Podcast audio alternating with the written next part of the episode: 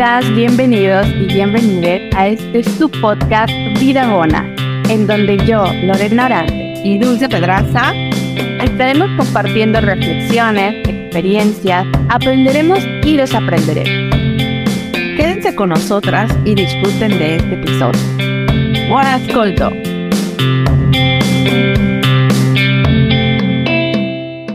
Están, bebés de luz? Estamos de nuevo aquí en un episodio en Vida Buena.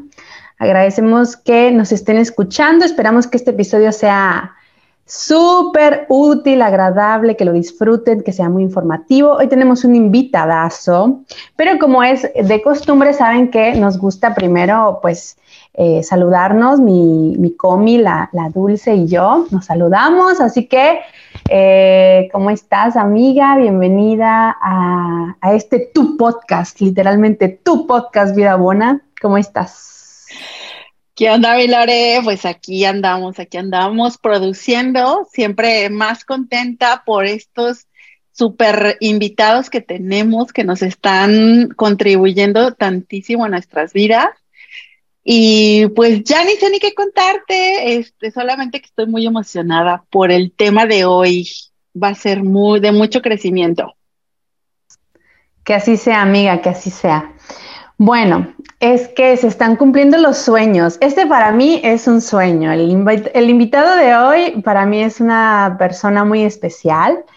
Eh, tuve la fortuna de conocerle, conocerlo en, la escuela donde estudié italiano. Digamos que ahí hicimos un grupito muy lindo de latinoamericanos que estaban aprendiendo el italiano y bueno, ahí apareció Saquiel Rojas, que es nuestro invitado de hoy. Eh, ha sido una persona eh, pues muy importante en, en esta nueva etapa de mi vida aquí en Italia es una persona que todo el tiempo inyecta una energía súper positiva, que tiene una energía muy alta, lo cual le aplaudo muchísimo, siempre está como súper high de energía y es muy agradable compartir tiempo con él, además de que es una persona muy preparada, muy estudiado el muchacho, así que bueno, amigo, eh, bienvenido, ¿cómo estás? Oye, gracias eh, por la, por la presentación. La verdad es que me siento también muy contento de estar aquí compartiendo con ustedes en este espacio que, que se crean para poder eh, educar a las personas desde nuestra experiencia. Y la verdad que para mí también es un sueño eh, estar con ustedes aquí en Vida Bona. La verdad que sí. Gracias por tus palabras. Ay, amigos, sí, sí, sí, no, yo, desde que pensé en el podcast con Dulce dije, él tiene que estar y bueno, ya nuestras agendas se, alinearon nuestros astros y ahora sí ya podemos eh, pues estar aquí y compartir. Amigo, pues vamos a darle continuidad a esto, vamos a iniciar con la entrevista, vamos a hacerte unas preguntas. Em, Ay, qué miedo, preguntas. Vamos a sacar los trapitos al sol. bueno, antes de, iniciar con las preguntas, me parece muy importante platicarles un poquito que Zaquiel es psicólogo, es psicólogo y tiene una, una especialidad en sexología. Y vamos a, eh, pues, a tratar de que, a sacarle mucha información a este muchacho, porque es un tema que a mí en lo personal me interesa muchísimo. Creo que es un, eh, es parte del crecimiento personal, de, mi crecimiento personal y, bueno, considero que es una gran herramienta de autoconocimiento, pero Dulce, vamos a iniciar, ¿qué te parece? Pues vamos dándole, que aquí está el mole de olla, o cómo era el, el, refrán. Oye, pues un gusto. Ay, que este mole no le falta el picante entonces. Ándale, algo así. Un gusto tenerte, de verdad que nos sentimos muy honradas y muy orgullosas de, contar con tu presencia. Y pues bueno, yo quiero preguntarte y pedirte que nos cuentes un poquito más de ti, ¿no? De dónde eres, cómo llegaste. Tú también vives en esta maravillosa isla de la que estamos enamoradas. Este, ¿cuánto tiempo llevas por acá? Y también eh, como extranjero, igual que nosotros, pues que nos cuentes cómo te encuentras por acá. Muchas preguntas, todo un combo. Uy, uy, uy, vamos a empezar por la primera. Bueno, soy venezolano, eh, llegué a, Europa hace siete años, estoy en esta maravillosa isla, como la han llamado ustedes, desde hace cuatro años. gracias al amor, porque eh, llegué aquí por amor, me casé y mi pareja es de este país, ¿verdad? Y bueno, aquí estoy. Actualmente ya, como dije al principio, tengo cuatro años en este país, eh, gracias a mi matrimonio, es el mismo tiempo que tengo de matrimonio. Y en este momento de, la vida estoy bien, ¿no? Yo, eh, al principio, como, como cualquier inmigración, de paso que esta era la segunda, un poco difícil. Eh, la primera fue en España, el, el, salir de tu casa, de tu tierra, de, de tu gente, es una decisión yo la asumí, pero no se sabe cuando, eh, sino hasta el momento que estás, qué es lo que se siente realmente. Ya en el momento que me estaba acoplando en España, aparece el amor. y bueno, con él, con el amor, aparece la segunda inmigración. Esta, la verdad es que me tocó un poquito más fuerte y es porque yo no hablaba absolutamente nada de italiano cuando yo llegué aquí. Eh, alcancé a disfrutar poco a poco antes que llegara la pandemia, porque cuando yo llegué a este país prácticamente meses después, eh, se cerró el mundo con la pandemia. Y para mí fue inclusive un poco más difícil porque con eso del cierre se cerró la oportunidad de ir a cualquier escuela, de aprender el idioma, de compartir con otras personas. Eh, y bueno, pero nada, ya todo superado. Actualmente me encuentro bastante bien y feliz porque Italia es un país maravilloso. Oye, sí, casualmente después de la pandemia, pues ahí fue donde nos conocimos en la escuela de italiano, ¿no? Sí, yo cuando te vi, yo cuando te vi, bueno, ya, ya tenías como un grupito ahí con las chicas, Bea, Paula, había ya como un grupillo, pero yo cuando te vi a ti dije, ¿quién es este hombre? Quiero que sea mi amigo. Y lo logré. Ay, de verdad. Sí, me encantaste desde el principio, me encantaste así. Es que tienes eh, tienes una personalidad, aparte de que eres un hombre muy alto, o sea, tienes presencia, o sea, eres, una persona que es, o sea, no se puede ignorar en un espacio. Entonces yo dije, mm, él va a ser mi amigo. Pero bueno.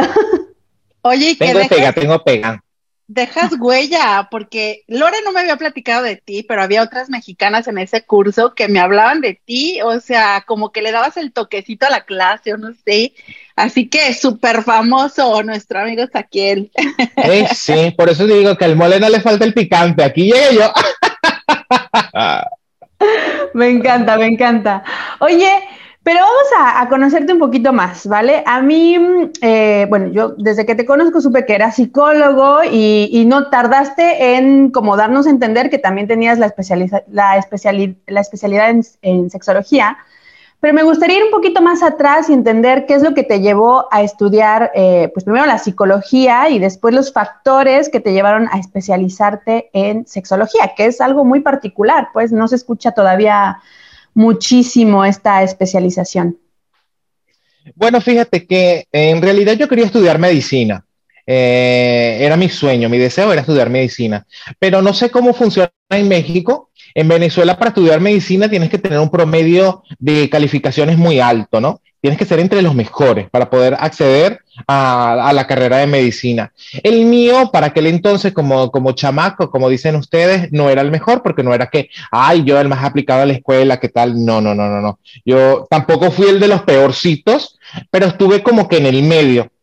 Mi promedio no me daba. Lo que se parecía más a la, a la medicina eh, era la psicología. Y yo dije, bueno, no puedo estudiar medicina, me voy por psicología.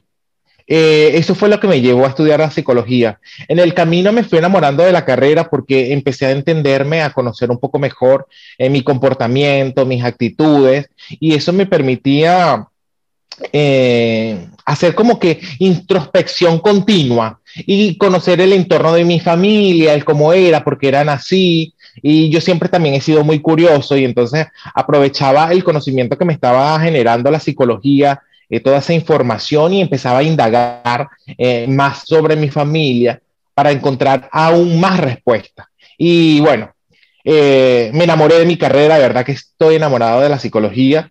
Y poco tiempo después, bueno, poco tiempo no, justamente dos o tres años después de, de graduarme de psicólogo, decidió estudiar el máster en sexología.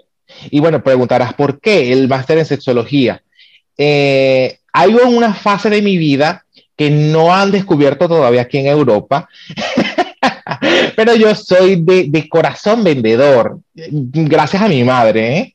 Mi madre fue, es contadora de carrera, contador público, pero ella de, de corazón, de amor, de carrera también creo, siempre se dedicó a las ventas y esa parte me la transmitió a mí, ¿no? Soy un comerciante de naturaleza. Todo lo que tengo y puedo vender, lo vendo. Eh, y empezó así el deseo de estudiar la, el máster en sexología, porque vendía juguetes sexuales.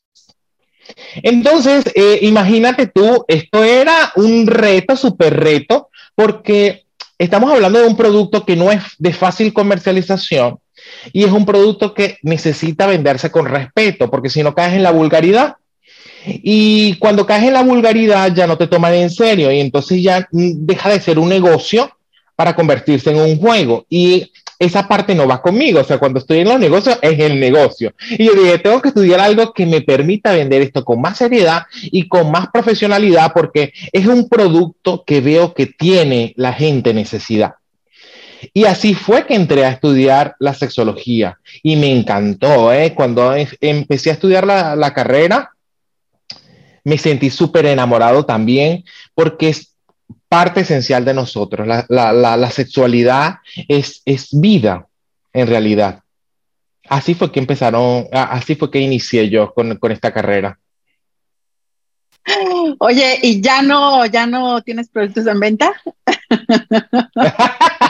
bueno, estoy pensando retomar aquí en Italia, en la Cerdeña, eh, todo lo que son los productos sexuales.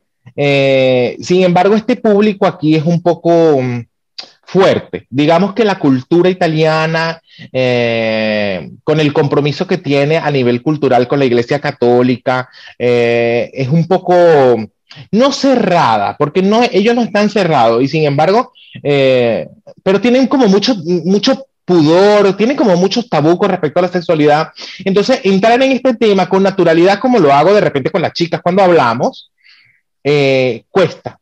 Entonces hay que saberse meter, ¿sabes? Hay que saberse meter y, es lo que me tiene un poquito así como frenado, pero yo sé que va a llegar el momento eh, en donde voy a poder entrar eh, de nuevo en mi mercado del comercio con el producto que me gusta. Yo siento que te va a ir excelente y en el momento que tú consideres que es el momento adecuado para ti, ese va a ser el mejor momento para volver a tomar, retomar tu negocio creo que, está, eh, que la sociedad está cambiando, ¿no? Entonces, quizás no sea tan difícil o tan cerrada como, como lo piensas, pero bueno, ya te darás cuenta y seguramente te haremos publicidad. Ay, gracias, sí, sí, sí, Oye, pues este tema, este, al menos en México, como que siempre ha sido un tabú, ¿no? Eh, en, en mi familia, bueno, con mi mamá, digamos que yo podía hablar un poco de todo, pero como una niña, como dices tú, eh, religión católica y siempre todo muy cerrado, a mí se me dificultaba hablar de temas sexuales con ella, ¿no? Aunque yo sabía que lo podía hacer. Pero bueno, te repito, creo que estamos cambiando ya como sociedad. Lo veo con mis hijos, por ejemplo, y tú ya nos hablarás un poquito más de todo esto. Yo quiero preguntarte, Saquiel, ¿qué es la sexualidad? ¿por qué es importante hablar de sexualidad? ¿Y en qué aspectos de nuestra vida afecta nuestra sexualidad? Fíjate, para hablar de sexualidad vamos a definir primero qué es sexología, ¿no? Y la sexología es esta especialidad que se ocupa de lograr la salud en la sexualidad, para que las personas puedan tener una vida sexual plena y satisfactoria. Tener salud en nuestra sexualidad nos permite tener una mejor calidad de vida que es lo que te decía, ¿no? La sexualidad es la vida, inclusive lo dicen hasta los chinos, es el chic, eh, el chic, el, el chi, sin, el, sin la el chi de la vida, lo que te da la energía, ¿no? Eh, la sexualidad forma parte de nuestra vida, es, es, nuestra parte central desde lo que es el paradigma de la integralidad. Sin, sin sexo, sin sexualidad no hay vida, porque no hay procreación, pero se ha enfocado siempre en esa parte obviando lo que es el placer y la satisfacción sexual. Siempre se ha enfocado la sexualidad desde nuestros inicios, digamos, como, eh, como estudiante, en lo que es la procreación. Y ahora estamos entendiendo, gracias a, a Master y Johnson, que la sexualidad va más allá, ¿ok? Por eso es que es importantísimo a nosotros, porque aparte es una conversación que se tiene todos los días. Todos los días se habla de sexo, ¿eh? En cualquier momento. Eh, lo único que la gente a veces eh, se cohibe con las personas extrañas, pero con tus mejores amigos siempre sale algo que te llama la atención y se comienza a hablar un poco de sexo. Y, digamos, no se termina de instaurar como la naturalidad porque hay vergüenza al hablar del tema. ¿Ok? Ay, aquí estoy. se me apagó el micrófono. Bien. Eh, qué importante esto de eh, hay una tendencia ahora, y he escuchado en el mundo holístico esta cuestión de vivir menos desde la culpa y vivir más desde el placer, ¿no? Porque creo que con todo el aspecto que comentabas que, que, noto también yo con relación a la religión, ¿no? En que nos ha hecho sentir mucha culpa al vivir nuestra sexualidad, eh, siento que se ha dejado de lado la cuestión del placer. Entonces creo que sí es un punto eh, como interesante que eh, tal vez no logremos profundizar ahorita porque eh, queremos hablar de, otras cosas, pero sí creo que... Eh, no, que te interrumpa, Lorena, discúlpame, pero que además del, del, placer sexual también tenemos que entender que en la sexualidad tenemos lo que son las identidades del sexo, la identidad sexual, los roles, el erotismo, aparte del placer la intimidad, la, procreación, la orientación sexoafectiva, es importantísimo y esto también lo, abarca lo que es esta, mm, esta carrera de la sexología. Ya, eso está súper interesante. Ahorita vamos a llegar a ese punto porque sí queremos como pasar por ahí y dar unas pinceladas en ese, en ese marco, pero vamos a ver, a ver, nosotras como, como mamás, nos interesaba también hacerte un par de preguntas relacionadas con el aspecto sexual eh, en las diferentes etapas de la vida, ¿no? Por ejemplo, nos gustaría preguntarte, ¿qué tendríamos que entender las madres eh, respecto a la sexualidad en relación a los niños pequeños? Te voy a decir por qué. Porque yo recuerdo que cuando era chiquita, eh, yo empezaba a tocarme y, no sé si se le llama de la misma forma la como una especie de masturbación, ¿no? Ahí sí soy súper ignorante. Y siento que siempre está esta idea de, déjate niño, no te toques, ¿no? O sea, sucio, cochino, no, déjate ahí, ¿no? Y nadie nos, nos orientó, por lo menos a mí, ¿no? A mí nadie me orientó o sea, respecto a eso, simplemente era algo así como que sucedía y yo era como muy feliz haciendo eso, pero nadie me dijo si estaba, o sea, como que era muy un tema tabú, entonces ni siquiera era como, no se hablaba de eso en mi casa, ¿no? Entonces, ¿qué tendríamos que entender las mamás respecto a esto? Primero, las madres tienen que entender que es un aspecto vital de nuestra vida, ¿ok? Que no debemos hablar de la sexualidad con tabú, porque indiscutiblemente forma parte de nosotros. Eso que contabas tú me parece súper interesante porque los niños están en su proceso de exploración del cuerpo. Y cuando algo te proporciona placer, tú no quieres dejar de hacerlo. Ellos no tienen en ese momento que están autoexplorando su cuerpo, tocándose sus genitales, no tienen ningún concepto de erotismo aquí en la cabeza. ¿Ok? Solamente están tocando su cuerpo y están sintiendo placer. Inclusive los niños pequeños, ustedes eh, como madre, eh, las que son madres de, varones, ¿verdad? Observarán que tienen erecciones, pero eso no está vinculado directamente al, digamos, a, que están viendo pornografía, que se están excitando con otro cuerpo, no tiene nada que ver con eso, es solamente placer, ¿ok? En la, en la autoexploración, igual las niñas. Entonces, ver el sexo con naturalidad nos va a permitir tener la mente más abierta de esto, ¿ok? Hay que hablar de la sexualidad, del sexo, ¿ok? Con mucha naturalidad y sin infantilizar los genitales. Nosotros tenemos la maña de querer infantilizar los genitales, que si la flor, que si la cosita, que si no, no, no, no.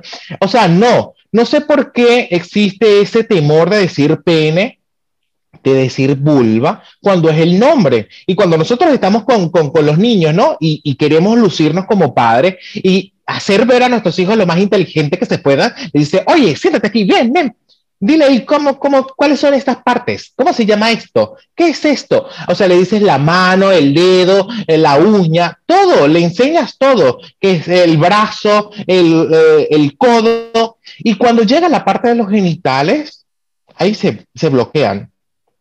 No le dices el pene, oye, aprende esto, no, o sea, es una cosa sorprendente, porque inmediatamente pensamos a todos los conceptos que tenemos en la mente, a todo el tabú que está instaurado, en nosotros que lo conectan directamente con el morbo y lo bloquean y piensan que es una conversación muy fuerte para los niños y que no están preparados.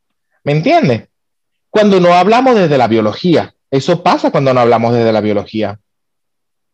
Creo que dijiste un punto muy importante, es de esto de, de ver con naturalidad. Eso creo que es como hay que cambiar el chip de ver esta cuestión con tanto morbo y, sí, o sea, yo estoy probando de, de, empezar a, por ejemplo, algo que con Rebeca no hice, la verdad es que siempre aquí le dicen a la vulva patata, ¿no? Y era, ah, la patata, la patata. Y ahora con Ariana estoy así enseñándole también a Rebeca que esa parte es su vulva, ¿no? Entonces, ¿qué es esto? La vulva. Nadie te la puede tocar, nadie te la puede eh, yo te la limpio, pero tú tienes que aprender a limpiártela sola, ¿sabes? Como que empezar a, hacerlas dueña de su propio cuerpo, hasta el hecho de bañarlas, ¿no? Como, eh, obviamente hay momentos en que las tengo que obligar porque es necesaria la higiene, pero ya una vez que están dentro de la ducha, les digo, a ver, ponte el shampoo, ¿no? Dejo que ellas se bañen y, y Rebeca, por ejemplo, es una niña que quiere hacer las cosas por su cuenta y, yo no me fijo tanto en como, ay, lo va a hacer mal, va a gastar mucho shampoo, o sea, vamos cuidando esos detalles, pero muchas veces queremos controlar todos los aspectos de su higiene y de su cuerpo y así, y creo que eh, a mí me parece importante como que ella entienda que es su cuerpo y que ella decide y que ella, eh, sí, que ella decide en su cuerpo. Obviamente la acompaño y todo, pero sí, justo viene desde ir como eso, naturalizando que su cuerpo eh, es suyo y llamando las partes de su cuerpo por su nombre y no de pensar que tiene una mano, pero que tiene una patata en lugar de lo que es, ¿no? Entonces, siento que em, pues poco a poco nos está llegando más la información de cómo guiar a nuestros niños chiquitos con, con el tema de la sexualidad, pero sí quería como, como que nos contaras desde, desde pues un experto que me diga cómo tiene que ser y, sí, es. No, y es, es, maravilloso lo que estás haciendo y sobre todo porque tienes el tiempo de dedicarte a ser mamá. Fíjate que a veces es importante esto del factor tiempo, porque cuando no se está el tiempo por el trabajo, por, circunstancias, las que sean, eh, quieren hacerlo todo muy rápido, ¿no? Dejar que ella explore su cuerpo a través de la ducha es importantísimo pero también entender que ella tiene un tiempo diferente al tuyo. Cuando ella se está enjabonando, cuando se está lavando ella misma el cabello, ella está experimentando diferentes sensaciones. Dejarlo que ella lo haga en su tiempo sin decirle, oye, apúrate, que tenemos que andar, o sea, muévela, que me falta la otra, o que la niña está llorando. Eso le permite a ella tener muchísima más eh, conciencia de lo que está haciendo y tener más eh, confidencia con su cuerpo. ¿Ok? Entonces es maravilloso ese trabajo que estás haciendo eh, y, y, por supuesto dejando a un lado lo de la infantilización de los genitales. Porque aparte que cuando infantilizamos los genitales, quitamos ese, ese sentido de seriedad de nuestros genitales y se crean las distorsiones cognitivas. Yo digo que se crean muchísimas distorsiones cognitivas porque, oye, ¿qué tiene que ver la vulva con la patata? ¿Qué tiene que ver la vulva con una flor? O el pene con un cambur. ¿Ah? Aquí también le llaman al pene lo que es el, el, el, que son, en el español no me recuerdo cómo que se llama eh, eh, el piseli, ¿te recuerdas? ¿Los chícharos? Eh, sí, serían como los chícharos, exactamente, pero con la vaina. ¿Ok? la vaina es donde vienen los chícharos, por si alguno está diciendo, oye, están diciendo malas palabras, que no. en mi país el vaina es mala palabra. O donde se, la vaina también es donde se guardaba la espada. ¿Ok? Entonces, que digamos que es la cobertura de los chícharos. Entonces, eh, esa manía de infantilizar los genitales eh, produce eh, esa distorsión cognitiva de que luego, cuando el, el, niño deja de ser niño, que llega a la pubertad, Sí que es verdad que ha aprendido muchísimas cosas, pero no toma tan en serio sus genitales ni las relaciones sexuales porque siempre ha estado infantilizada. Nunca se le ha hablado con naturalidad ni con seriedad de esa parte de su cuerpo. Entonces llegan a la pubertad muy perdidos, queriendo explorar con, toda la explosión hormonal que tienen, pero llegan muy perdidos haciendo locuras. Y una de las cosas que me llamó muchísimo la atención de aquí, de, de la ciudad donde nosotros nos encontramos, es que hace un año y medio la, digamos que la, mayor cantidad de enfermedades de transmisión sexual estaban en esta ciudad eh, y era con un virus que se puede evitar con el uso del preservativo. Estábamos hablando del papiloma humano. ¿Ok? Entonces, eh, es para mí inconcebible que, aquí en Europa, en una ciudad eh, de Europa como es esta aquí en Cagliari, la mayoría de los adolescentes tengan el virus del papiloma. Te fuiste, no te escucho. Dulce, va, sí. Eh. No, era un comentario interior hacia mí, porque digo, ¿cómo es posible? O sea, estoy igual de admirada que tú en este aspecto. Obviamente, estos son datos que tú me estás dando que yo ni en cuenta, a pesar de que tengo hijos adolescentes. Sí, es increíble, pero cierto. Entonces, este, claro, es que no te dan información, no te hablan de esto, y, y como son verruguitas, la gente puede pensar que es un lunar.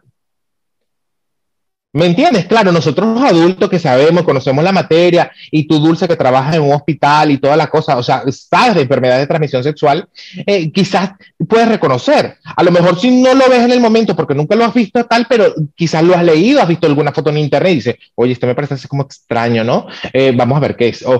pero un, adolescente que está en el proceso de las hormonas que están a mil, queriendo probar de todo, no lo va a reconocer porque no va a prestar atención a eso. ¿Ok? Y creo que parte de este error no es el único, eh, forma parte de la infantilización de los genitales. Ay, Santa María, cuántas cosas nos estás diciendo. Este, te comentaba que yo con mi mamá, este tipo de conversaciones eh, no eran así como que muy, como muy fluidas, ¿no? O sea, yo jamás traté de, llevar una comunicación así de este tipo sin embargo, yo me acuerdo, no sé si yo tenía como cinco o seis años, a mí me explicaron todo lo que era el, proceso de reproducción con todos sus nombres, ¿no? O sea, me, hablaban de la palabra clímax y cosas así que para yo como niña, pues obviamente en ese momento no entendía.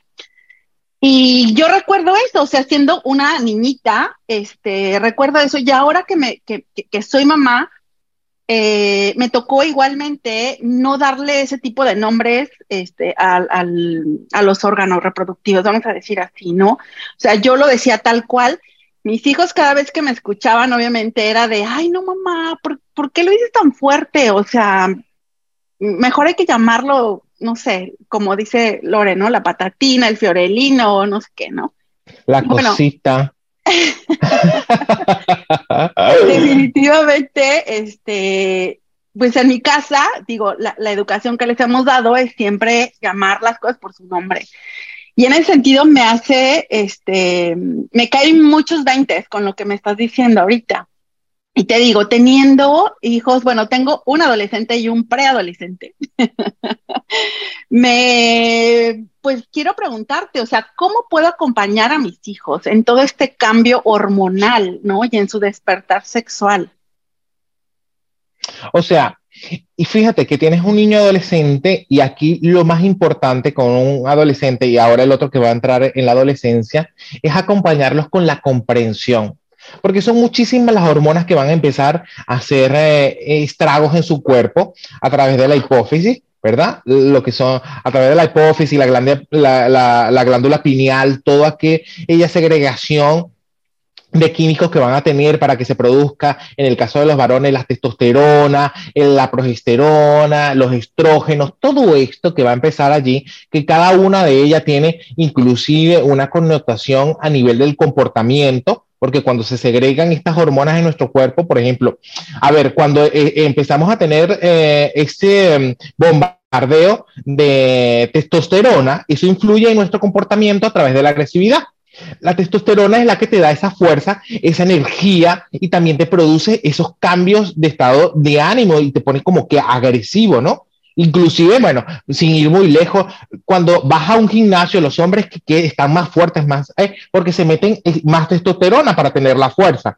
En el caso de las mujeres, el estrógeno afecta el cambio de humor, pero también afecta la concentración, eh, el estado de ánimo también cambia muchísimo, por eso es que dicen, oye, tienes la menstruación, o sea, está, está así porque tienes la menstruación, ¿no? Porque están como muy volátiles en ese sentido. Entonces, la madre con un hijo que está en proceso de adolescencia, tiene que acompañarlo con muchísima comprensión, porque ni ellos mismos saben qué está pasando con su cuerpo.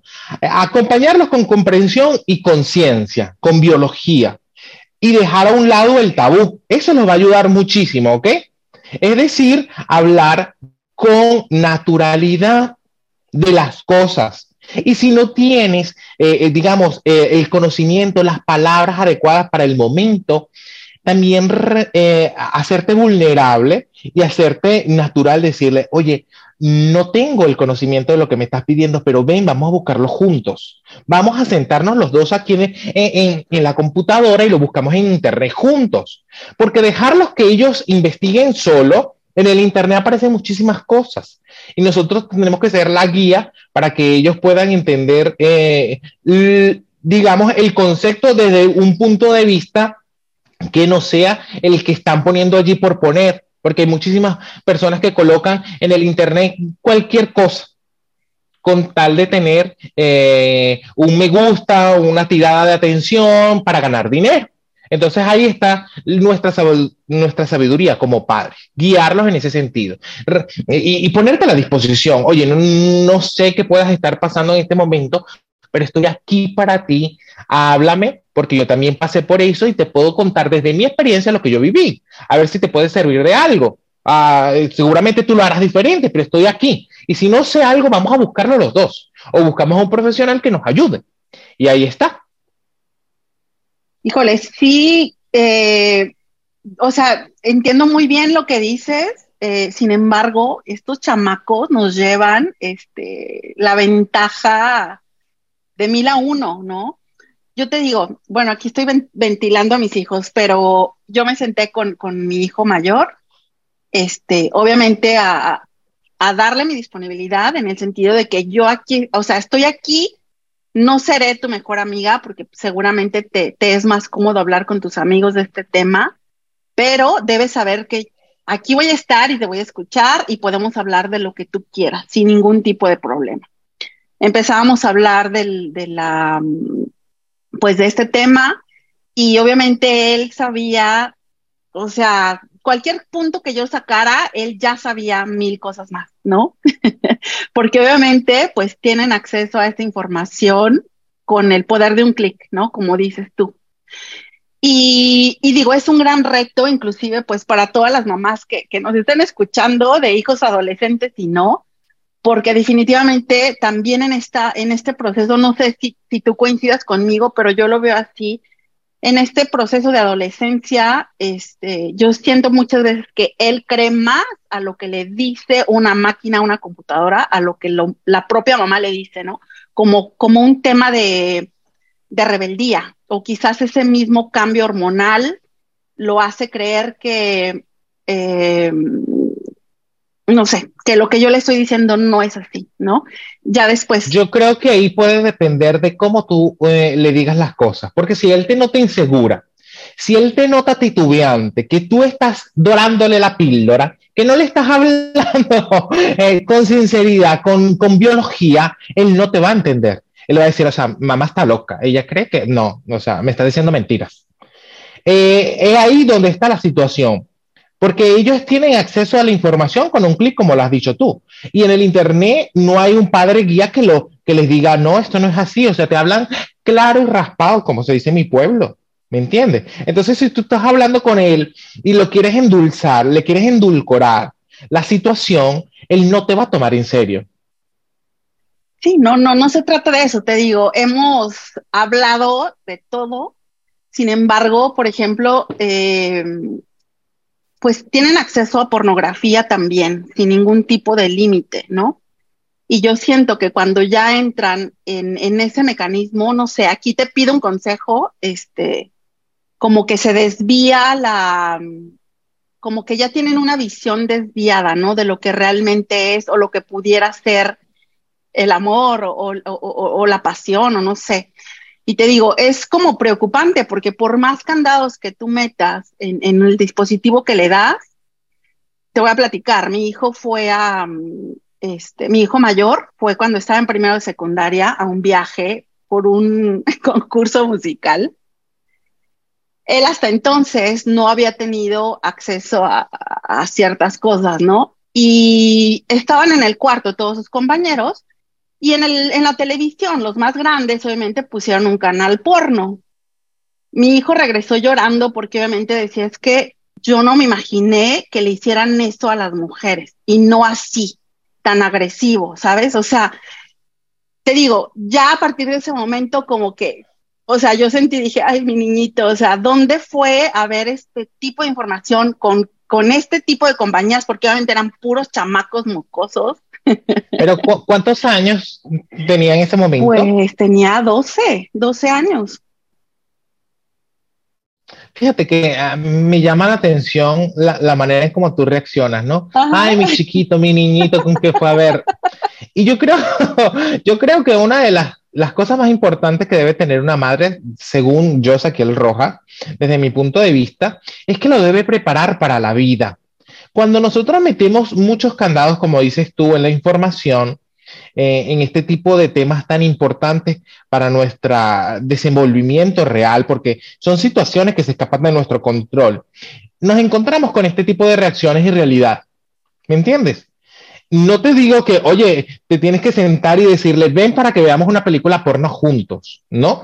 Pero hay que hablar de la pornografía, de que es, un, es una película, es ciencia ficción eso, ahí. Porque ni son los tamaños que se muestran realmente, ni es la forma como que se hace realmente, ni es el tiempo que dura realmente. Entonces, la pornografía maleduca la, la, vida sexual de nuestros hijos, inclusive ha educado hasta la nuestra, porque yo conozco adultos y, he tenido pacientes con este tipo de, de creencia de que, oye, hoy, o sea, yo vengo a consulta porque mi esposo dura cinco minutos, ay, que no lo soporto, ¿sabes? O sea, porque en las películas pornográficas viste que dura una hora, que duran 45 minutos. Oye, este, no que mi pareja tiene el pene pequeño. Oye, ¿por qué dices que tiene tu pareja el pene pequeño? Oye, que tiene 12 centímetros. O sea, ¿te parece que esto es un pene pequeño? O sea, no sabemos cuánto en realidad es el tamaño de un pene. ¿Me entiendes? Porque para que un pene sea pequeño tiene que medir menos de 7 centímetros. Que de paso, 7 centímetros es la cavidad de la vagina. O sea que la mujer no necesita más de 7 centímetros para sentir placer a nivel vaginal. Eso hablando solamente en cuanto a la penetración, ¿ok? Oye, si hay más, es una bendición, pero que, tú con 7 estás bien satisfecha. ¿Sabes lo que te digo? Entonces, son cosas que realmente necesitamos leer y educarnos para poder brindar la información. Pero es importante hablarle a los chamacos de esta cosa. Y más cuando sabemos que la pubertad inicia en los varones desde los 12 a 14 años. En las chicas empieza como que de los 9 a los 11 y ellas empiezan en su proceso de pubertad. Pero es, es natural pensar que automáticamente cuando viene ese bombardeo de, hormonas, ellos van a buscar información a través de los medios y van a ver la pornografía. Entonces es mejor hablarles tú un poquito de la pornografía. Oye, ahí en esa película te vas a encontrar con que hay situaciones que no son realmente así, hay tiempos que no son así, que esas personas se inyectan, que usan fármacos, que eso va por tiempo, que está la magia de la edición, que eso no te lo tengo que decir yo, eso es en el Instagram, ¿sabes? Como motan y pegan, o sea, ellos lo van a entender. Y, una, una, sesión que te dura cinco minutos y ya te las transforman en 45, ¿ok? Es importantísimo eso. Sí, sí, definitivamente. Y bueno, te agradezco. Perdón, mi te estoy robando todo el tiempo, pero sí, es muy importante todo lo que nos dices. De hecho, este, a partir de ahí te digo que regresó de este viaje, fue que pudimos tener como, como una apertura más, ¿no? A la comunicación. Y definitivamente el, el, el poder hablarlo mucho más tranquilos, mucho más, este, no sé, quizás él vivía en otro planeta antes de ese viaje, porque te digo, platicábamos, pero no era como un tema muy a detalle.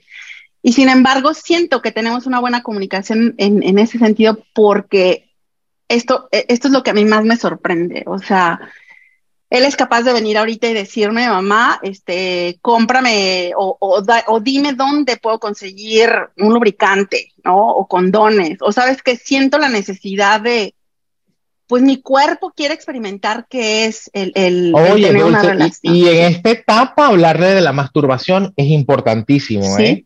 Hablar de la masturbación es importante. Y ojo para todas esas madres que nos están escuchando que tienen que ser muy conscientes en respetar los tiempos de sus hijos. Ustedes saben cuando inicia el varón a masturbarse es más fácil, eh, eh, eh, digamos, reconocer cuando el varón se está masturbando que cuando lo hace la hembra, porque la hembra siempre es como más perpicaz, va mucho más adelante, busca más la intimidad.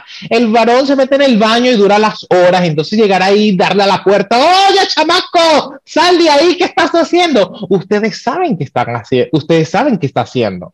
Hay que educarlos en cuanto al uso del baño, del tiempo y de que los espacios tienen que ser compartidos, que de repente él encuentre un momento para hacerlo que no se vaya a utilizar el baño, ¿ok? Pero no puedes acelerarlo. ¿Por qué? Cuando una madre, eh, eh, cuando el hijo está en el baño, que ya sabe que se está masturbando y reconoce, va y lo empieza a molestar. Oye, sal de ahí, muchacho chamaco del demonio. Entonces, ¿qué es lo que pasa con esto? El, el chico no va a dejar de masturbarse. Lo que lo va a hacer es más acelerado. Y esto puede ser uno de los indicadores o una de las razones para que pueda establecerse lo que es luego la eyaculación precoz. Porque él no va a dejar de, sentir el placer, ni de dejar de experimentar porque tú lo estás apurando como mamá. Lo único que lo va a hacer más acelerado. sí, sí, sí, ya termino, mamá, ya termino. ¿Sabes lo que te digo? Entonces es allí donde nosotros con la madurez y la sabiduría tenemos que orientarlo a que sí que explore su cuerpo, porque si no va a querer y pasar al otro nivel, al nivel superior, que es ya tener las relaciones sexuales. Entonces, mejor que él conozca su cuerpo y ella conozca su cuerpo, eh, sepan dónde está su placer para luego pasar a la segunda fase. Pero cuando ya tengan más edad, tengan compresión, tengan madurez y, y asuman compromiso, ¿ok? Con respecto a la sexualidad. Temazo. Oye, yo tenía una maestra de yo, mi maestra de yoga, que para mí es una mujer muy sabia, y siempre me decía, ¿no? Que, que cada vez que una forma de acompañar a nuestros hijos para que inicien este tema de la salud sexual, porque yo inicié súper chiquita, la verdad, yo inicié que tenía 15 años, ya, yo ya le daba durísimo.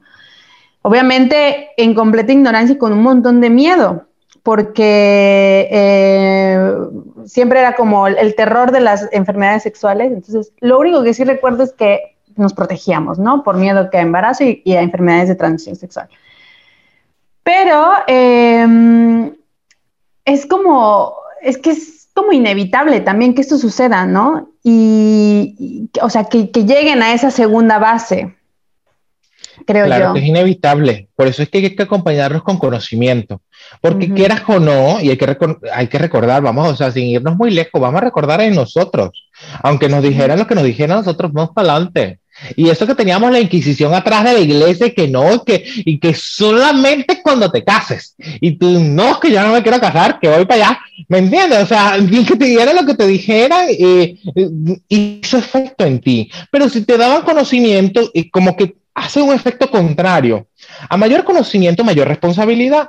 Porque recuerdas, aunque no quieras, estás en ese momento y recuerdas, oye, mamá me dijo esto, uff, tengo que controlar bien. O, mm, ay, el papiloma, oye, tengo que revisar. ¿Sabes? Te llega eso en aquel momento eh, y te ayuda.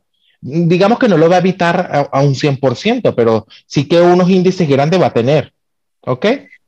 Sí, sí, sí, no, no, no, es, es, importantísimo. Y yo, por ejemplo, lo que me decía la maestra como de, de, de, eso, o sea, aún ya en la vida adulta, ¿no? Iniciando nuevas relaciones, como, ¿cómo te proteges también? O sea, digo, sé que está el, el condón y todas estas cosas, pero vamos a hacernos exámenes, ¿no? Vamos a hacernos exámenes para ver si todo está en orden y así iniciar una relación, una vida sexual con alguien, pues en toda la seguridad del mundo, ¿no? Cosa que pues en nuestra cultura pues no, no, o sea, era como, siempre está enmarcada por un montón de miedo, ignorancia, tabús y entonces vamos como con los ojos vendados a eso que, que, pues es tan indispensable e inevitable en nuestra vida, ¿no? Entonces, pues bueno, nada más para remarcar ahí que quizás sea... y además que también falta la parte de la educación afectiva, porque no es solamente la, la educación sexual, también tenemos que educarlos de forma afectiva. Es importantísimo aprender a decir que no, no tengo ganas, no quiero, no es el momento, ¿ok? No lo deseo. Eh, eso es importantísimo. Aparte, aprender a conocernos más. Porque con esto de la época que nos encontramos, que es maravillosa, que yo adoro la tecnología y que todo está tan cerca de un clic, como dijo Dulce, es verdad, pero lo extrapolamos a todas las áreas de nuestra vida. Y querer conocerte hoy, eh, te vi en la discoteca, me gustaste, me guiñaste el ojo y en la noche ya fuimos a la cama, te va a exponer muchísimo, ¿ok? porque no sabemos cómo es la vida de esa persona detrás de la barra o detrás de esa, noche de discoteca, con cuántas personas se acuesta. El conocernos, el saber quién eres, también va a eh, disminuir los índices de cualquier tipo de enfermedad. ¿Ok? No es nada más vamos a hacernos exámenes, vamos a usar preservativo, vamos a conocernos un poquito. ¿Ok? No te digo, ay, nos vamos a enamorar, no, pero vamos a conocernos, vamos a conocernos un poco más. ¿ok? Y ahí vamos a poder entender este, qué tipo de vida hace esta persona y si nos podemos lanzar una aventura o no nos las podemos lanzar. Eso es importantísimo. Sí, eso, fíjate que no lo había, no lo había puesto en, mi check de, de, cosas a considerar para iniciar una vida sexual. Bueno, que yo ya la hiper mega inicié, pero bueno, esto es para hablar de los, para pues que le llegue a, a, a la gente que, que, está iniciando, que está pues ahí como en la aventura, ¿no? Conociendo nueva gente. Oye, Zaquiel, fíjate que nosotras aquí tuvimos eh, a Fabiola Brindis, que es mamá de una mujer trans, que fue un episodio que que nos gustó muchísimo porque es un tema pues que se está hablando más, ¿no? Junto con todo el tema de la sexualidad en general. Pero nos quedaron como muchas dudas al respecto y nos gustaría saber si tú nos las podías como, eh, como despejar un poco respecto a, qué es em, eh, sexo, género, identidad de género, orientación sexual y por qué tendría que ser importante, o tal vez si, lo es, ¿no? Tal vez no lo es, pero nosotras consideramos que puede ser, puede llegar a ser importante diferenciar cada uno de estos conceptos. Eh, ¿Qué nos tienes que decir al respecto? Ok, fíjate, ¿qué es el sexo? Es importantísimo, ¿no? Yo siempre que me que pregunto, yo cuando doy una conferencia, una clase, algo, me pregunto, ¿qué es sexo para ti? Y muchas personas se quedan así como que en blanco, ¿cómo, ¿qué es sexo?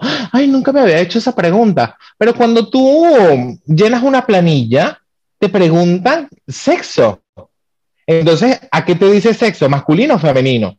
Podríamos decir entonces que el sexo es el conjunto de peculiaridades que caracterizan al individuo de una especie, es decir, es la, diferencia que se encuentra visiblemente el momento del nacimiento, ¿ok?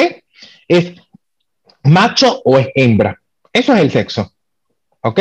Estas son las características que nos hacen posible también la reproducción. ¿Ok? Esto es lo que llamamos sexo. Pero ahora bien, también tenemos el género. ¿Qué es el género? Es un término técnico que hace alusión a una construcción social. ¿Ok? Cada sociedad asigna diferentes categorías para lo que son los roles, hombres, mujeres. Fíjate que ya no estamos hablando del sexo macho o hembra, ahora estamos hablando de hombres y mujeres. ¿Ok? Entonces, el género son roles, son construcción social de roles, masculino o femenino. ¿Ok? Pero si a eso le agregamos identidad de género, es decir, cómo me siento, cómo me identifico. ¿verdad? ¿Cómo me siento? ¿Cómo me identifico? ¿Con quién quiero ir a la cama? ¿Ok? Ya estamos entrando en, algo más profundo. Dentro de lo que es la identidad de género, tenemos una subcategoría bastante grande, como podríamos empezar a hablar del cisgénero. El cisgénero, ¿qué es? Son aquellas personas que se identifican con lo que es con su género, con el género con el que han nacido, ¿ok? También tenemos el transgénero, que son aquellas personas que no se identifican con el sexo que nació. ¿Ok? En este del cisgénero entra también lo que es el género fluido. Son aquellas personas que no se identifican con ningún género en específico, sino que van fluyendo entre los tipos de géneros que hay de acuerdo a lo que marca la sociedad, hombre o mujer, y ellos van fluyendo, lo que sea. ¿Ok? Al mismo tiempo también encontramos lo que es el género binario. Oye, no sé si estoy andando como muy rápido. y te estás entendiendo. Y todas las personas que están escuchando, bueno, lo pueden poner en replay y lo reescuchan. ok, el género no binario son aquellas personas que no se identifican dentro de ningún binarismo, o sea, hombre, mujer, los sexos que están establecidos también. Ok, también tenemos al queer. El queer eh, dentro de la sociedad son aquellas personas que no aceptan tampoco las normas integradas de la sociedad, del sexo y el género, por lo que no se encancillan en nada. O sea, es también como están muy fluidas. Ahora bien, también tendríamos que hablar en este momento de lo que es la orientación sexual, que es esa misma como, como con quién me quiero ir a la cama, orientarme sexualmente, ¿ok? Es, esto de la orientación sexual va mucho más allá de lo que es el género, la identidad de género, porque también forma parte de nuestra biología. Nacemos con esto. ¿Ok?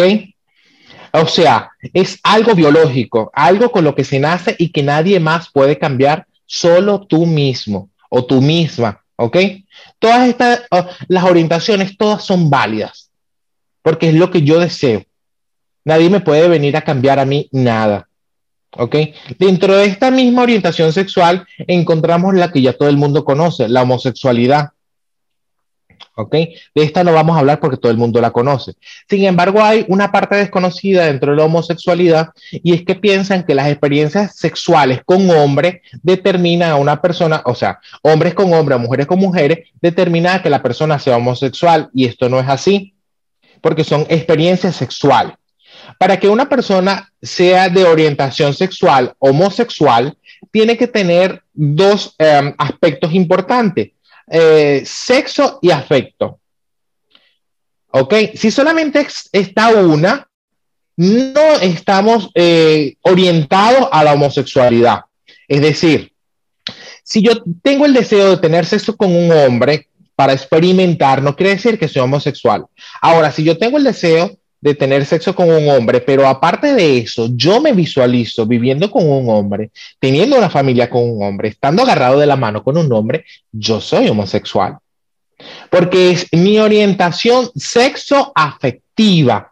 Yo me, eh, me siento vinculado emocionalmente a una persona del mismo sexo mío. Igual pasa con una mujer. Si yo tengo una experiencia este, con otra mujer, yo siendo mujer, se va a convertir en eso, en una experiencia. Pero si yo me veo con ella agarrada de la mano, besándome, viviendo una relación, las dos en una misma casa, saliendo juntas, yo soy lesbiana. ¿Ok? Entonces, esto es importante aclararlo porque a esta altura, en donde nos encontramos, todavía hay muchísimas personas que piensan que por tener una experiencia eh, sexual con otra persona de tu mismo sexo, ya eres homosexual. O simplemente cuando te dejas explorar una parte de, tus, de tu cuerpo que no está dentro del común hablar, dentro del común hablar, como es eh, eh, eh, el sexo anal en el caso de los hombres, que tiene muchísimo tabú, dice, no, si este se deja tocar allí, es, es joto, no. No es así. ¿Ok? Porque hablamos de eso, también hay muchísimas terminaciones nerviosas, aunque ahí me estoy yendo del tema, en la parte del ano, en, los hombres hay muchísimas terminaciones nerviosas que valen la pena ser exploradas. Escúchese bien, vale la pena ser exploradas. Estamos hablando de 4.000 terminaciones nerviosas en el área del ano y en el glande estamos hablando que hay 5.000, 6.000 terminaciones nerviosas, o sea, hay muchísimo placer en esa área. Entonces vale la pena de ser explorada. Ok, entonces dentro de las orientaciones sexuales también tenemos lo que son la homosexualidad, tenemos la bisexualidad, ok, la bisexualidad también la conocemos y ahí en esta de la bisexualidad eh, me puedo sentir emocionalmente, sexualmente, vinculado afectivamente con una persona de, de, mi mismo sexo o del otro, ¿ok? Pero me puedo ver tanto con un hombre como me puedo ver con una mujer, con los dos puedo tener una familia, me siento, me siento que puedo hacer así, entonces ya ahí estamos hablando de la bisexualidad, ¿ok?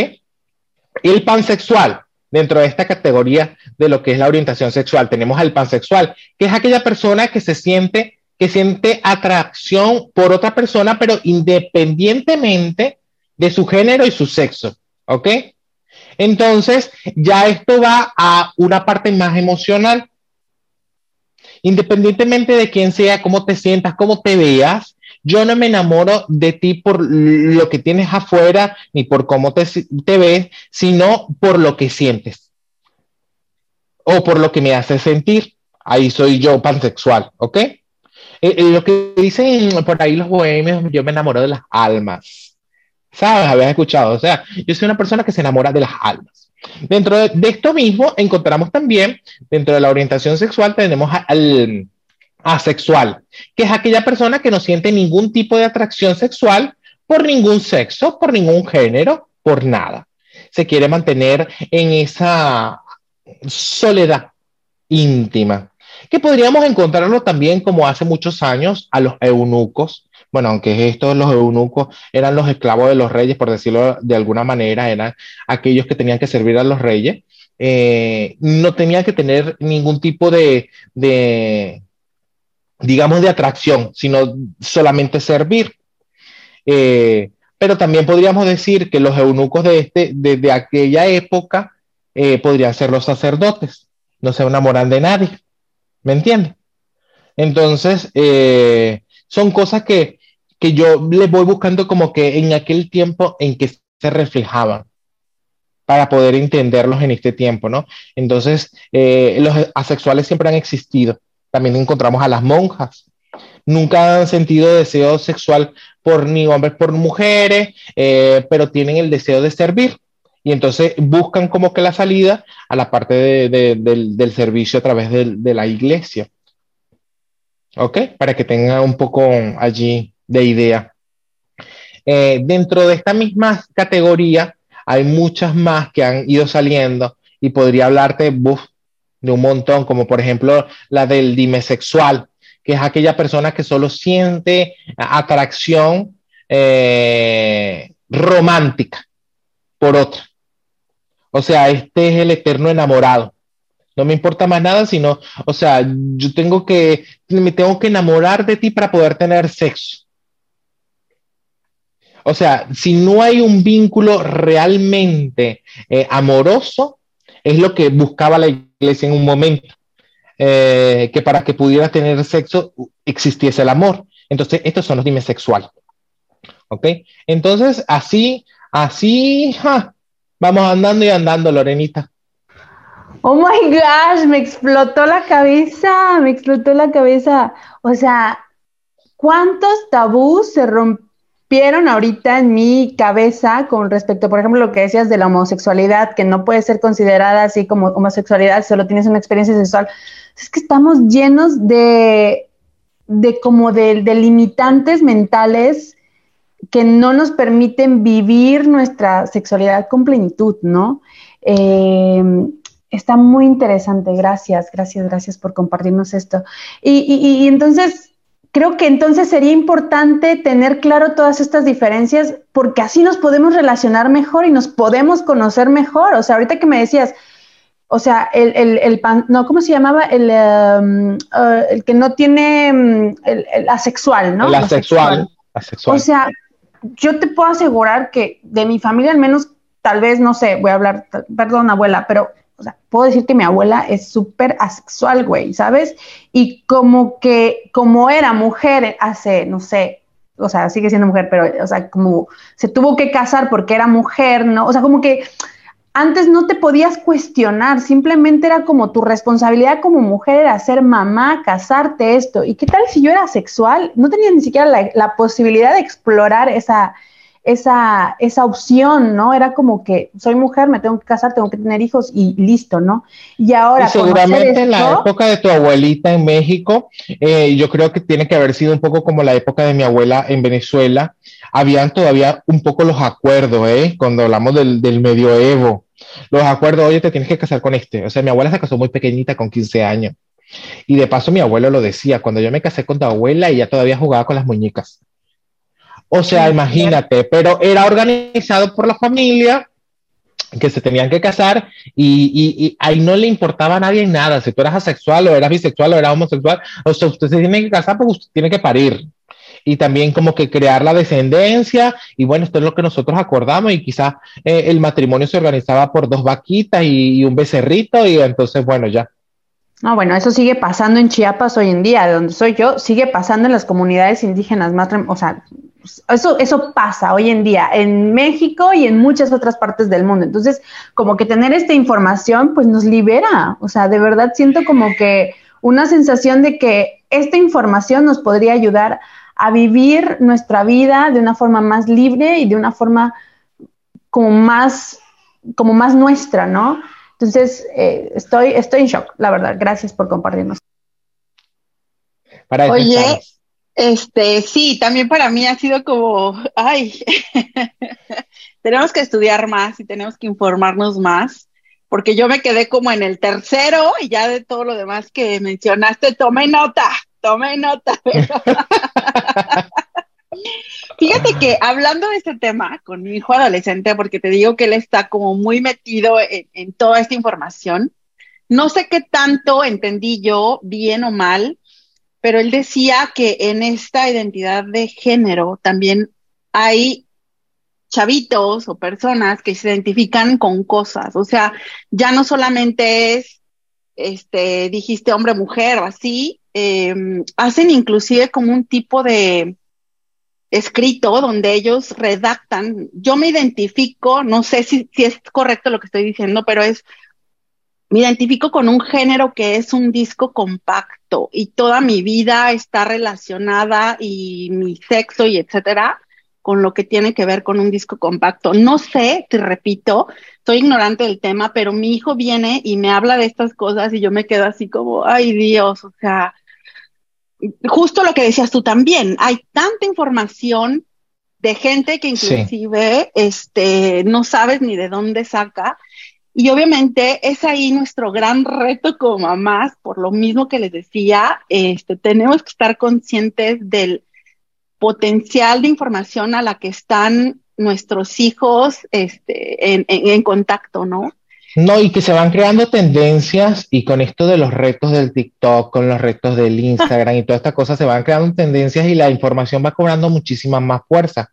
Hay muchísimas cosas con esta, eh, con esta mm, cuestión de la sexualidad que yo no estoy de acuerdo, como por ejemplo eso, yo, yo mi vida sexual la veo identificada con un disco compacto, pero vamos a ver.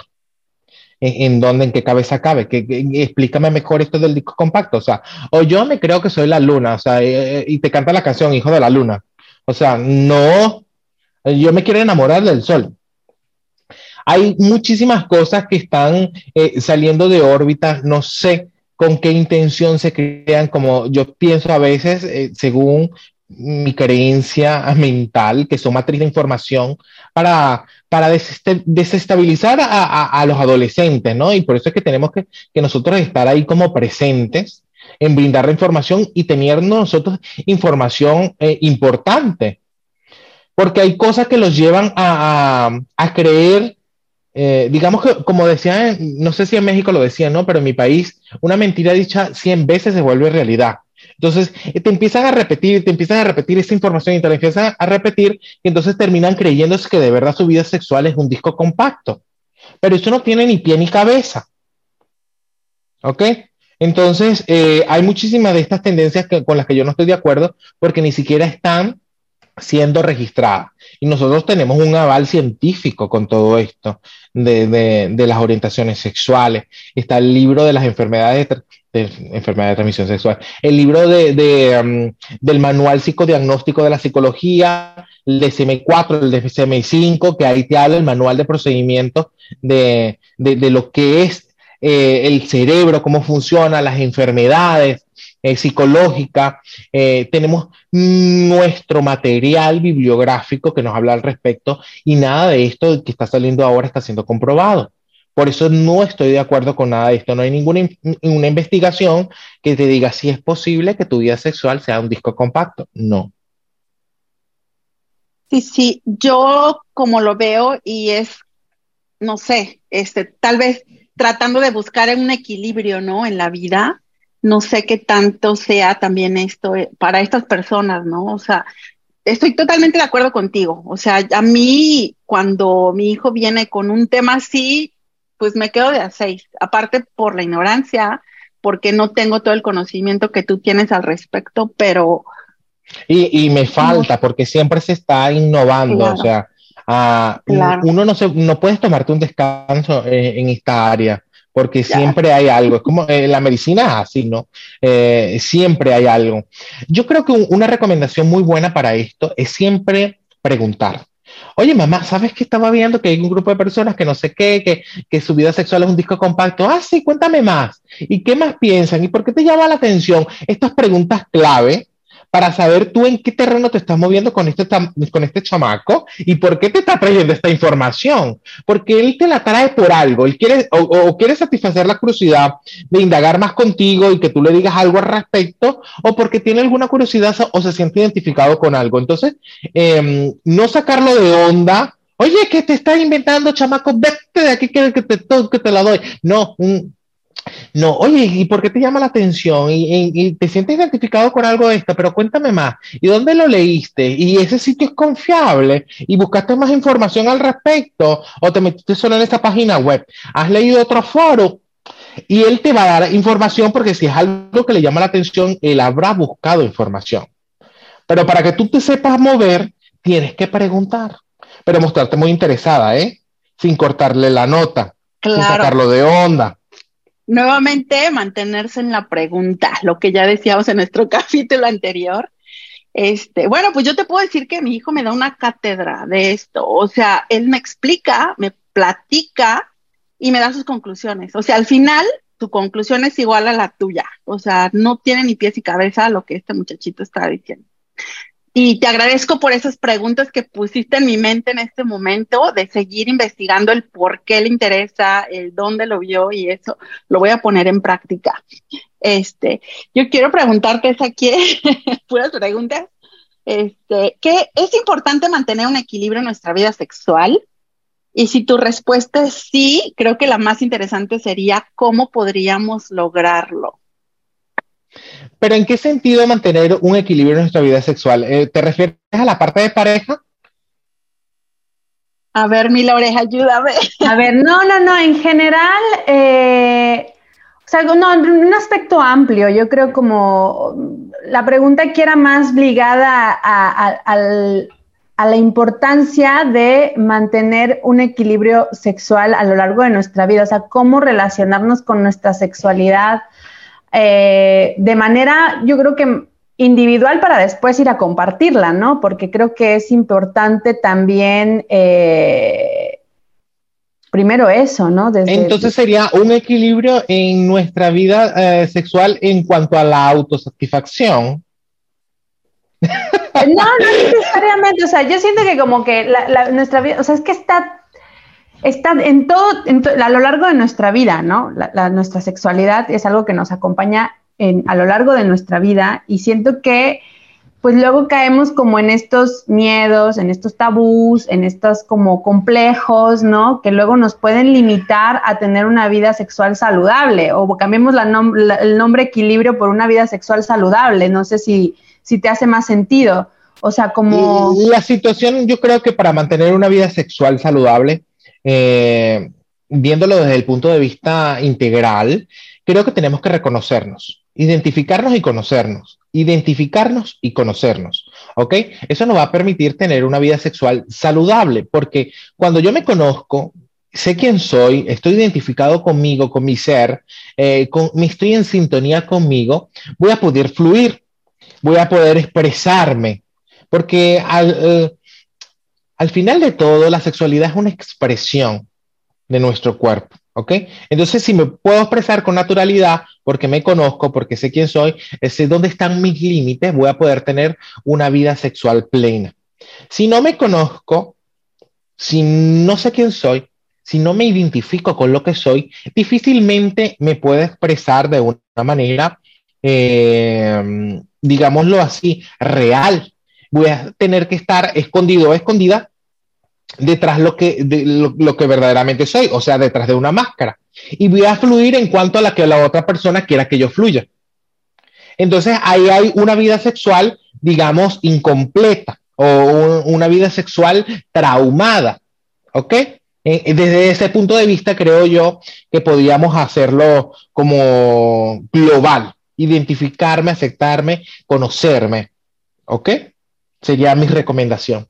Sí, sí, creo que iba más, más dirigida hacia ese sentido, como más una cuestión más global de ver como, creo que nos diste como en la clave eh, el, tema de, la, de identificarnos y conocernos. Para mí siempre ha sido como muy, muy importante como esa parte de pues ir para adentro, ¿no? Y que ese, ese autoconocimiento nos lleve a expresarnos. Y siento que la sexualidad es parte de, como lo decías, es una expresión, ¿no? Es una expresión de nuestro ser y creo que se relaciona con muchos aspectos de nuestra vida, de cómo nos relacionamos, no solo a nivel de pareja, ¿no? Sino a nivel social. O sea, la sexualidad creo que está ligada también con, con ese relacionarnos con nosotros, ¿no? La seguridad que nos se ve cuando hay una cuando hay una persona con una vida sexual satisfactoria, ¿eh? se nota, se vibra. O sea, muchas personas dirán que no, pero es así, o sea, cuando tú estás con una persona que tiene una vida sexual plena, satisfactoria, la ves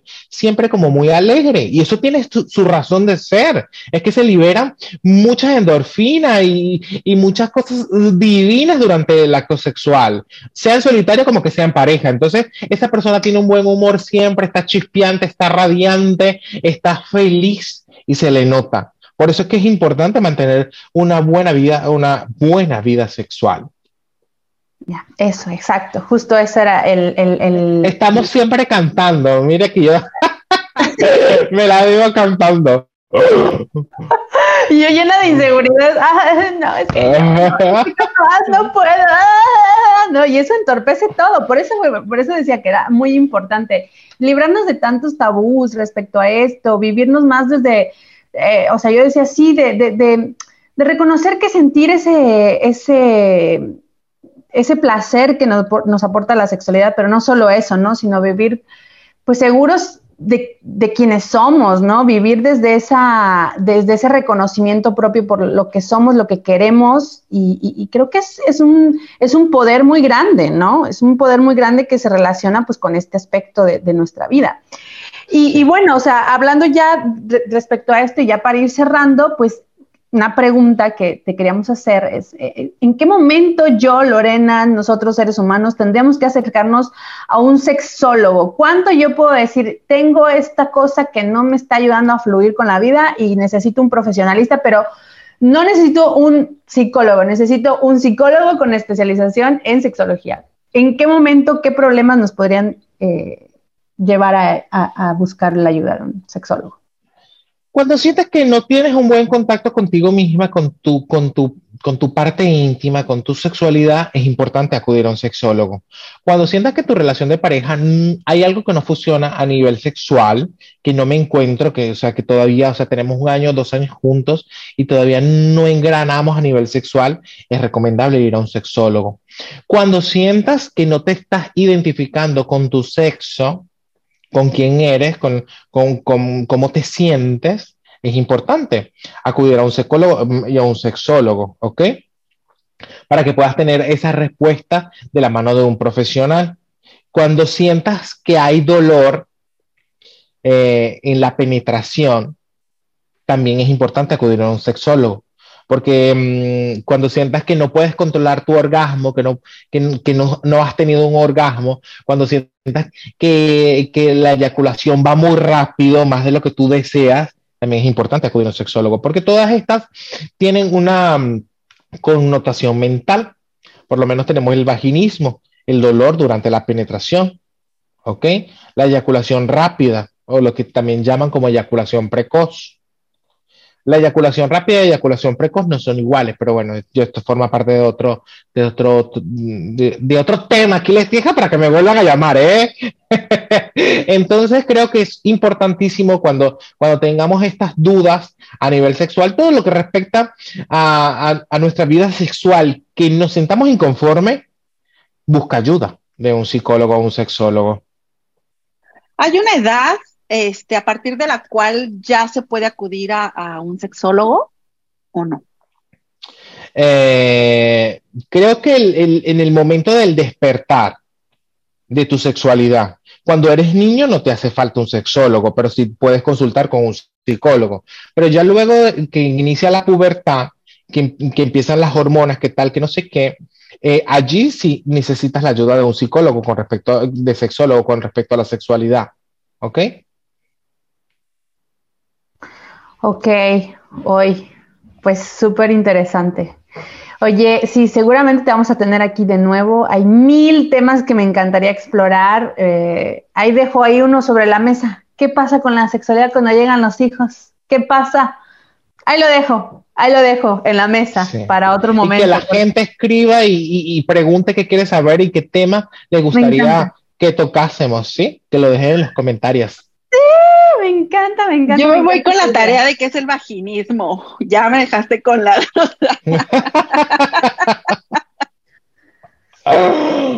Ay, bueno, pues este es, este, pues ya vamos a empezar a cerrar. Yo, yo respondiendo, era el dolor, el vaginismo es el dolor durante la penetración, ¿no?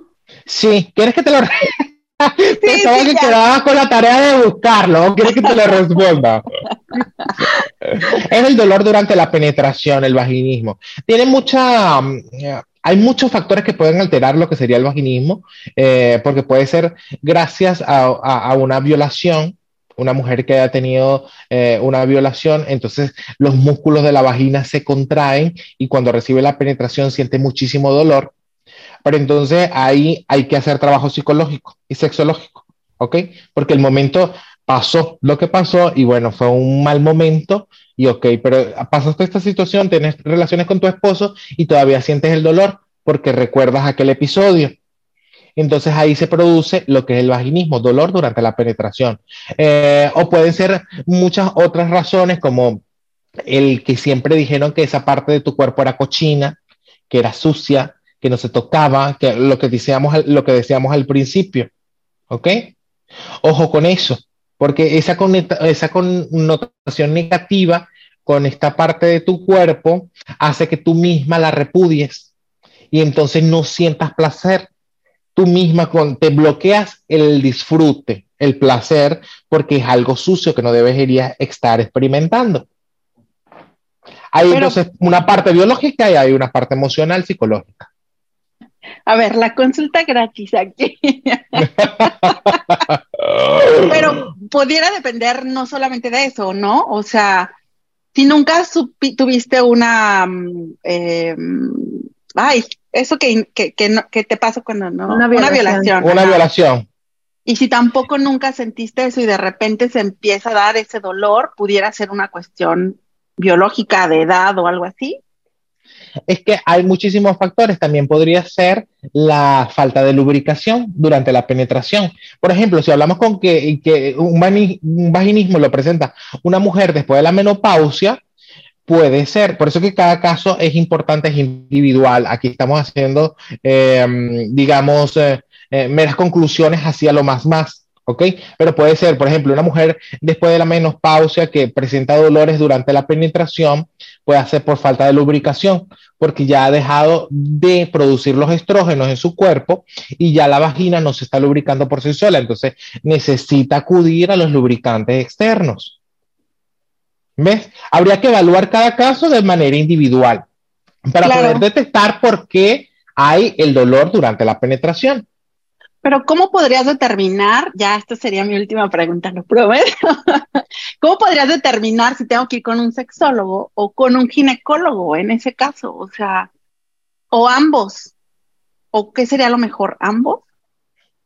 Bueno, eh, lo ideal siempre es acudir eh, a, digamos, eh, yo siempre, antes de recibir un paciente, por ejemplo, con eyaculación precoz o eyaculación rápida, le pido que vaya al, urólogo para que haga un examen fisiológico, ¿ok? Físico. Si el urólogo detecta que todo está bien, que todo está en orden, en el caso de las mujeres, eh, la ginecólogo, tu ginecólogo detecta que todo está bien y todo está en orden, y ya te va a decir, oye, Dulce, tú estás perfecta.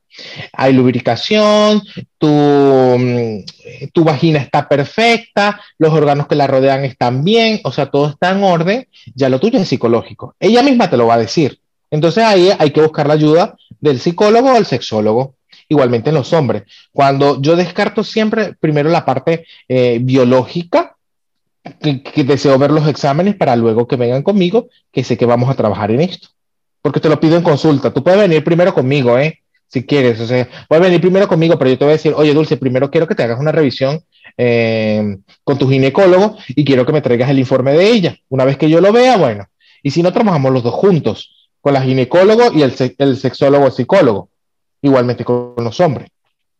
Wow, qué iluminación. Muchas gracias, de verdad. De nada, de nada, aquí pues, estamos. Muchas gracias. Digo, vamos a cerrar con un par de conclusiones. A ver, yo, a mí me gustaría que, todos aportáramos algo ya para, para irnos yendo.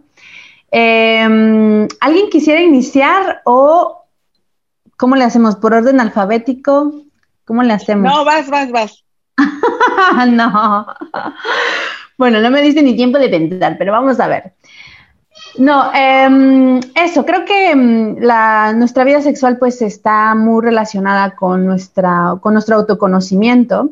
A mí me parece como una parte, fíjate que yo desde que empecé a tener encuentros sexuales con, con, otras personas, ¿no? Eh, hombres, porque soy heterosexual, desgraciadamente. Ay, sí, no es cierto. no, ¿podría ser lesbiana? No, hombres, bueno, está bien.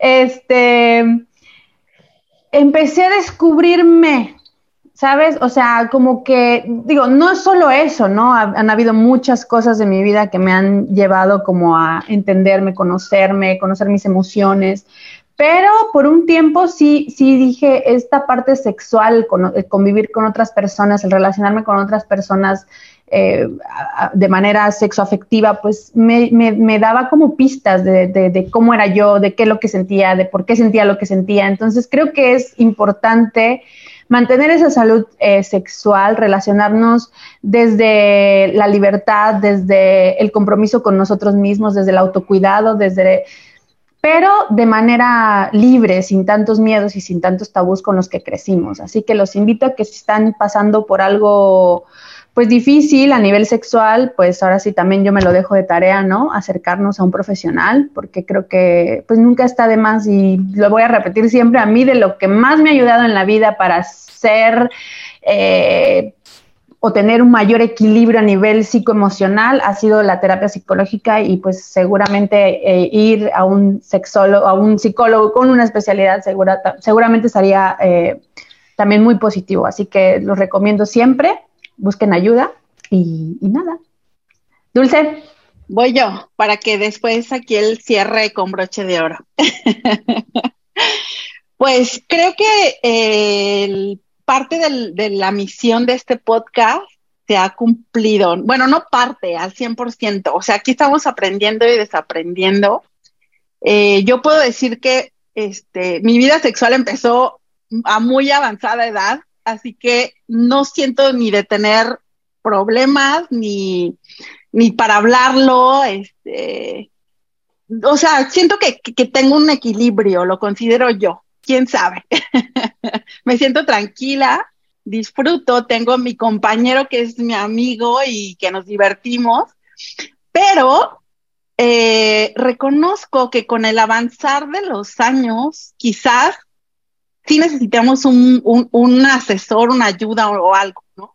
los, yo me lo imagino, ni siquiera tengo la certeza de que así sea.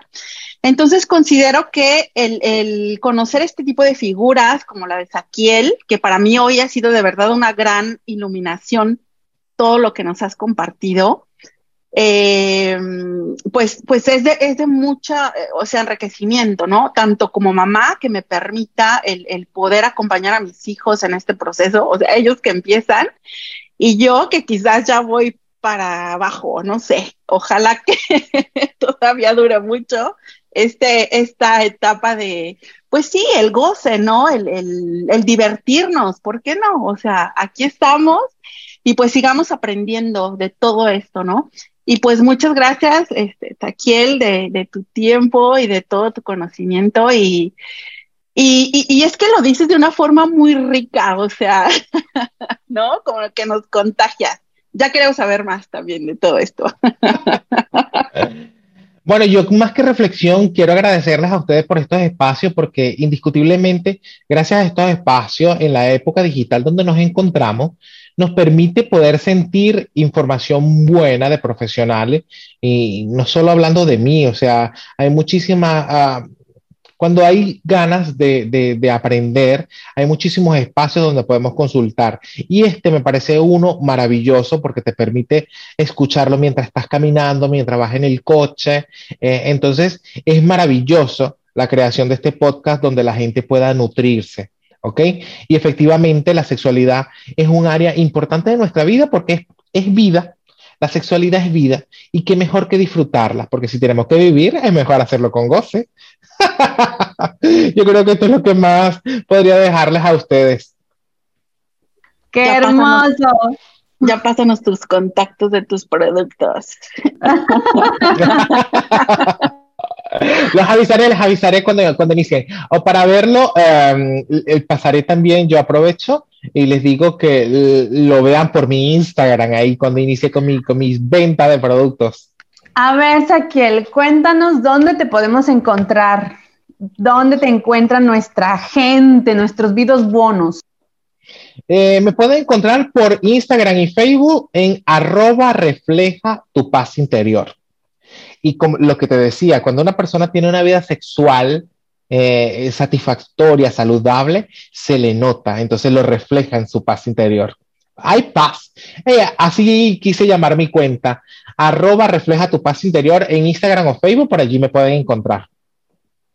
De todos modos, vamos a dejar aquí el link de tus redes sociales para que la, ten la, tengan a la mano y vayan directamente a buscar información. Siempre estás publicando cosas muy informativas eh, sin tabús, así con esta frescura con la que hablas del tema de la sexualidad, que creo que es hiper necesario para ir naturalizando esta cuestión, este aspecto de la vida de la existencia, porque pues sí, así es, así tendría que ser.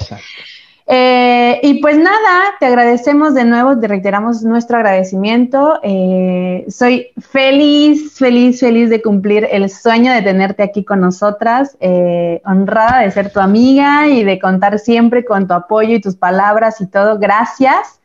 Y, aquí tienes un espacio para que sigas compartiendo esta luz que tienes cuando quieras, Sam. ¿Ok? Gracias, gracias. Entonces, pues redes sociales, Ami, ¿quieres darlas tú? O? Sí, pues ya estamos. Vida Bona Podcast, estamos en Instagram, Spotify, YouTube, estamos también en Google Podcast, en Amazon Music, Us. muy pronto, muy pronto también en, en Apple Podcast. Estoy haciendo en mi todas, tarea. Ustedes busquen, busquen en todas, ahí vamos a estar. Vida Buena Podcast. Y pues nuevamente, muchas, muchas gracias, Taquiel, por tu ser, por tu compartir. Te esperamos ya que sea un compromiso. Este, vamos agendando otra, otro episodio contigo, que hay cosas muy interesantes de las que yo sé que nos puedes este, contribuir. Y pues nada, muchas, muchas, muchas gracias. Cuando y... quieran. Gracias, bebé. Y bueno, pues les deseamos a todos una excelente vida buena. Hasta pronto. Gracias.